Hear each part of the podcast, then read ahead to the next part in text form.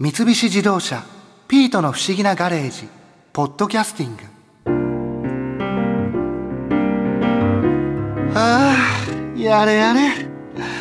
ぼっこさん目当てでガレージに集まった男たちもいなくなってやっと一息つけるぞ。ほんと参っちゃうよなピート。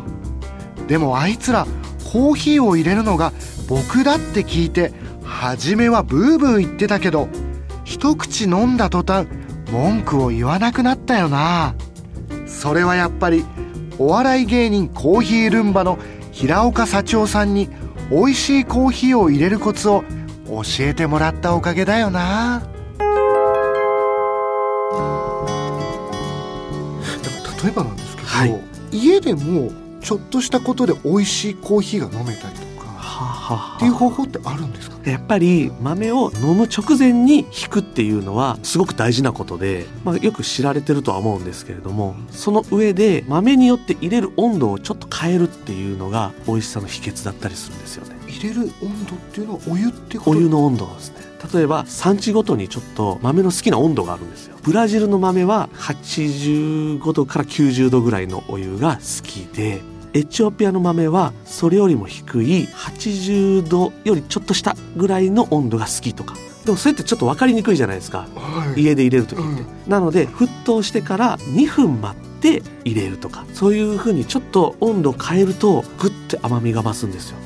え本当にちょっとした例えば1度2度とか、はい、5度の違いでそんなに味って変わるものなんですか？5度はべらぼうに違いますね はい、結構コーヒーって味を表す時に苦味がとかって言うじゃないですか、はい、実は美味しいコーヒーって苦味ないんですよ。え？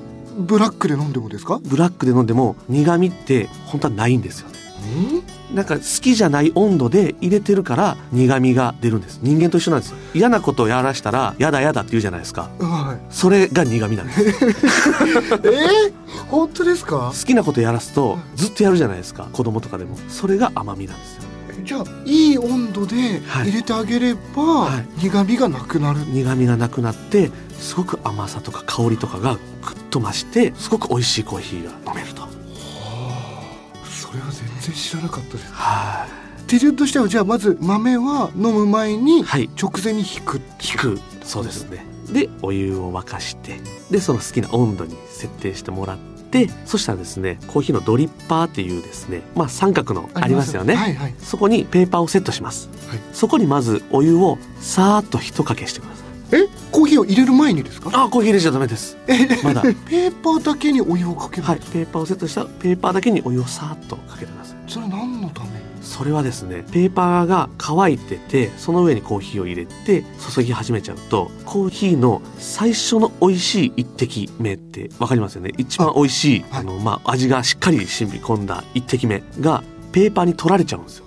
乾いたペーパーが、はい、吸い込んじゃって。はあ。その一滴目欲しいじゃないですか飲みたいじゃないですか。ちょっとそこまで思ったことない一滴目欲しいと思わなかったですか。一滴目も二滴目も三滴目別に変わんないと思って。じゃあ一滴目飲んでほしいな。それをペーパーに取られないためにまずこうお湯で浸して、まあ、一滴目落ちるとペーパーに吸われずに下に落ちるんで、まあ、あの美味しいコーヒーになっていくと。当然ですけど、はい、お湯をまずかけて、はい、で下にたまるじゃないですか、はい、それは捨てた方がいいんですよそのお湯は。そうですね。お湯をパーッとかけてその捨てる時にちょっとこう振っていただくとその下のサーバーっていうんですけれども温度が温まるのでその落ちてきたコーヒーが冷めることなくここに溜まっていくのでそういう保温効果っていうのも一石二鳥であるんです。湿らして湿らして温めてでいよいよコーヒーを。コーヒー豆を入れて、はい、そこからお湯を注ぎますよねでまあ全体的にさーっと湿らせてまあ一回しぐらいですかね。お湯を一回しぐらいさーっとして止めますお湯を。そして10秒数えてコーヒーがポタポタ落ちるぐらい。これが一番いいお湯の量です。ちなみに平子さんは豆を買ってきて、はい、で自分で引いやっぱり飲むわけですもんね、はい、まあそうですね。自分で買ってきて飲む時もありますし自分の家で豆を焙煎して飲む時もあります。豆を家で焙煎するはいそうですね。豆をいる。熱を入れるってことですあの焙煎ってそのなんとなくちょっとわかるんですけども、はい。具体的にはその豆を焼くってことですかね？そうですね。生の豆を火に炙らせて熱を入れるっていうことなんですよね。そうすると茶色い豆になるんですけれども、熱を入れる前はコーヒー豆は白かったりとか産地によっては緑色だったりとか。え白かったりするんですか？そうですね。コーヒーって茶色の豆じゃないんですね。あれはもう熱が入ってるから茶色いあで火の入れ方によってその茶色もすごい薄い黄土色みたいな茶色から黒もう真っ黒ぐらいまでいけたりするのでそれもやっぱり火の入れ方によって違うんでコーヒー豆といってもいろいろあるということですね。その家ではい。これ焙煎をするっていうのは、はい。白いまた緑のはい。状態のコーヒー豆を買ってくるんですよね？買ってきます。それは普通に売ってるものなんですか？意外に売ってたりしますね。あとはもうインターネットとかでもいい豆買えたりするのでそれでも最初はいいかもしれないですね。焙煎前の状態。前の生豆とか木豆とか言われますけど。ちなみに焙煎後の豆よりもはい。安いんですか？安いです。だいたい3分の1ぐらいで買えるのかな。結構安いんですね。そうですね。焙煎量って焙煎すごく手間がかかったりするので、まあ、その分安くなるんでしょうけど。じゃあそれを買ってでで家でやるわけですよね。そうですねどうやって焙煎するんですかこれ、ね、意外と簡単なんですよね。銀杏を焼く網みたいなのあるの知ってますか？手網って言うんですけどポップコーンやるような。はいはい。あれを使ってコーヒー豆を家のガスコンロで炙るんです。えじゃあ入れて火にかけてそれをこうずっと普通に火の上でこうずっと回したり回して炙ってる。んですねそれだけで実は焙煎ってできるんですよね。どれぐらいやっとくものなんですか普通の焙煎ではだいたい10分から15分ぐらい振り続けます。結構大変です結構大変ですけど まあ慣れるまではって感じですね。シャカシャカシャカシャカシャカシャカと。例えばずっと火に当てっぱなしだと焦げちゃったりするってこと？焦げちゃいます。一部分だけ焦げてもダメなんでそう。焦げないようにずっと回してるっていうことですね。結構煙が出たりとかしないんですか？出ます。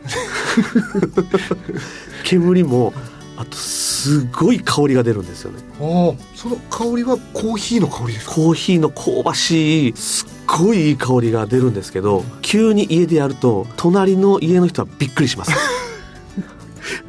相当なんですね。相当出るんですよ。もう家の中がすっごいコーヒーの香りで充満するぐらいこうコーヒーの香りがブワーって出るんですね、まあ、周りの方に気を使いながらやるっていうのが一番いいですけどそうですよね。はい。煙の量もすごい出たりする。煙も結構出ますんで。あとはコーヒーの豆木豆ですね。生の豆についてる皮がちょっとついてるんですよ。薄皮というか。それが熱することによって剥がれていくんですけどその皮が結構な量出るんですね。だからもうガスコンロがもう皮まみれになるんで その掃除の用意だけはちょっとしといてもらった方がいい。で す例えばこう初心者がまあ焙煎いきなりやってもなんとかなるものなんですかねやっぱり。これなんとかなります意外にコーヒーできたなと思います最初。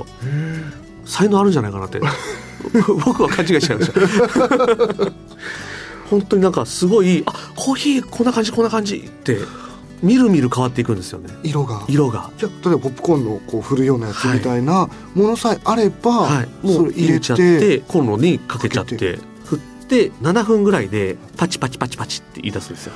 豆が。パチパチパチパチパチパチって言うんですよそれが1ハゼって言うんですけどそれをもっと超えて10分超えたぐらいで2ハゼっていうのが来るんですけどハゼるってこうパチって言うってことなんですけどパチパチじゃなくてピチピチって言うんですよ。その違いは本当にわかりますか？わかります。わかります。パチパチじゃなくてピチピチって言うからで知ってたらピチピチって言ったって思うんで。本当ですか、はい。まあ、その前後ぐらいで自分の好みでもう上げていただくっていうのが目安ですかね。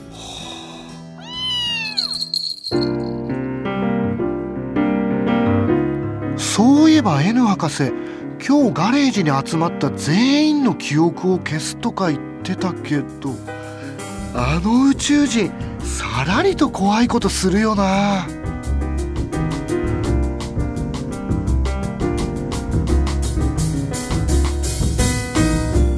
三菱自動車「ピートの不思議なガレージ」ポッドキャスティング。このお話は「ドライブ・アット・アース」三菱自動車がお送りしました。